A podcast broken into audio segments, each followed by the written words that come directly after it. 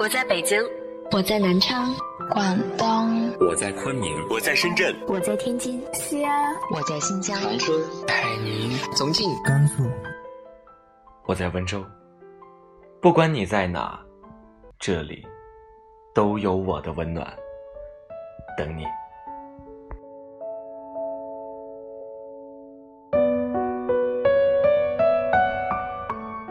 前两天，《你是我的荣耀》播到了大结局，看着于途和乔晶晶迈入婚姻殿堂，弹幕里全是呼喊。说真的，从小到大，我也看过很多偶像剧，俊男美女的爱情总是美好的有些失真，让人无法代入自己。可这一次，于途和乔晶晶却特别打动我。因为他们诠释了我心中爱情的模样。爱你的人会一直爱你骄傲的样子。提起偶像剧男主，各位，你们第一时间会想到什么？多金帅气又有才，不能实现理想，就要回去继承家业。但是，荣耀的男主于途。却是一个高开低走、人生失意的普通人，在他身上，你甚至能看到自己的影子。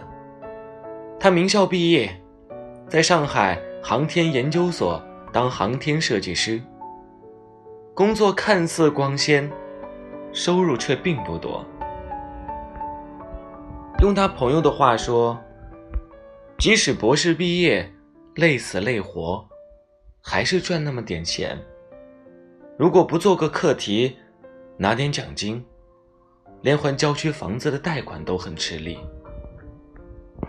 剧里有一个情节特别心酸：于途的父母生病了，瞒着他跑到上海看病，为了省钱，住在几十块一晚的破旧小旅馆，泡面就着饼干就草草的打发了一顿饭。按照世俗意义的成功标准，于途就是个失败者，既给不了父母安稳，也无法顾自己周全。身边的人都在劝他放弃。三十岁的人了，还在坚持所谓的梦想，不傻吗？可唯独乔晶晶是个例外。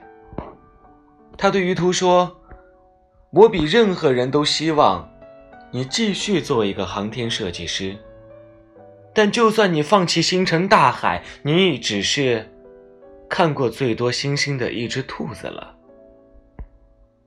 在剧里，乔晶晶向于途告白了两次。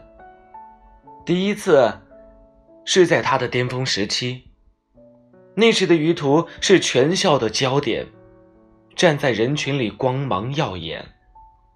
那时的于途会笃定地说：“等我出山了，也许月球基地都建好了，我就以月球为起点，征服火星，飞出太阳系。”但第二次，却是于途人生最落魄的时期。他事业受阻，年少的光环已经全部褪去。他甚至想要辞去工作，放弃坚持了十几年的航天梦。可是乔晶晶的爱，却没有因世俗而转移。在他眼里，于途身上最可贵的东西，恰恰就是为了梦想孤注一掷的那股拼劲。在灰暗摇摆的日子里，爱情的出现如同救赎。不禁想起电影圈的传奇佳话，李安和他的妻子林慧嘉的故事。他们相互扶持，又相互独立。当年，李安一毕业就面临了失业，在家待业了六年。他无数次想放弃，但妻子却知道，李安只对电影感兴趣。他不拍片，像个死人。我不要一个死人丈夫。而后来的故事，我们也都知道了。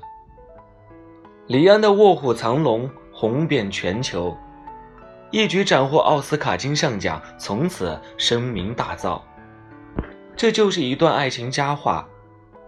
低谷时，我不会离你而去；高处时，我亦不会仰望你。你追求你的理想，我追求我的理想。我们互不依附于对方，你有你的鲜花，我自有属于我的掌声。回过头，我永远就在你身后。可是。这样的爱情，好像已经濒临灭绝了。从小到大，我们听过的故事都是爱情如何被现实打败的。大学毕业，情侣因为异地就要分手；工作以后，因为赚不到钱，没有能力给对方幸福，也要分手。就算结婚了，房子、车子、孩子，都能成为。结束婚姻的理由，就在前两天，朋友跟我聊天，他突然后悔，跟我说：“自从跟他分手之后，我再也没有遇到过像他这么好的人了。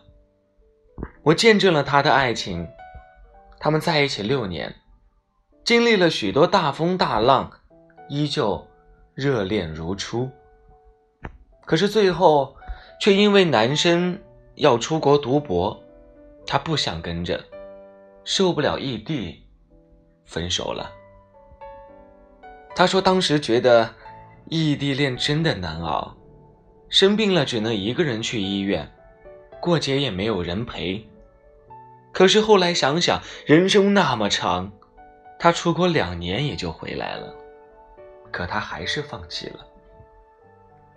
或许，他再也遇不到一个像他那样的人了。或许当初的他再坚持一下，结局就不一样了。我们总爱把爱放在遗憾里收场，怪到现实头上。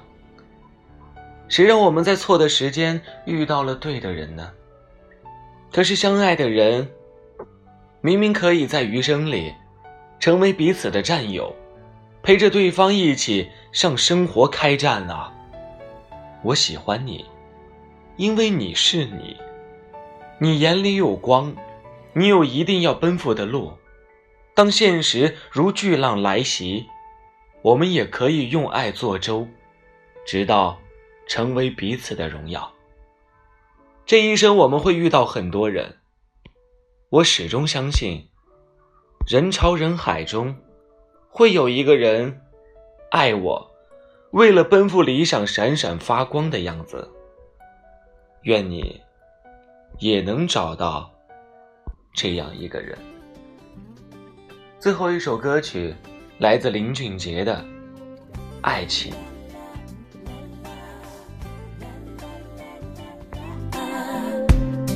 在冰箱的优格里下死毒气，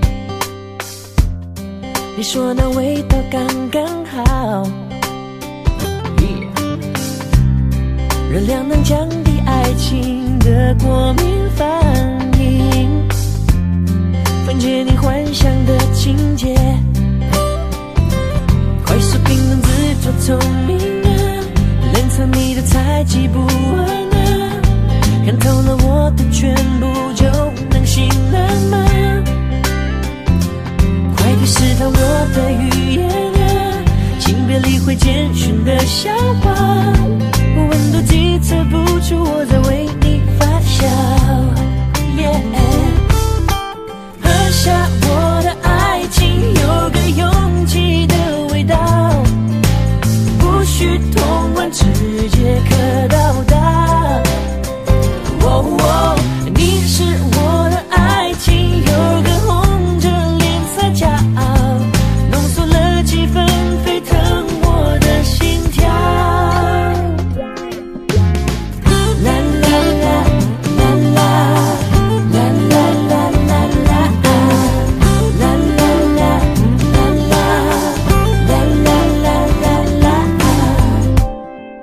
冰箱的优格里下四度 C，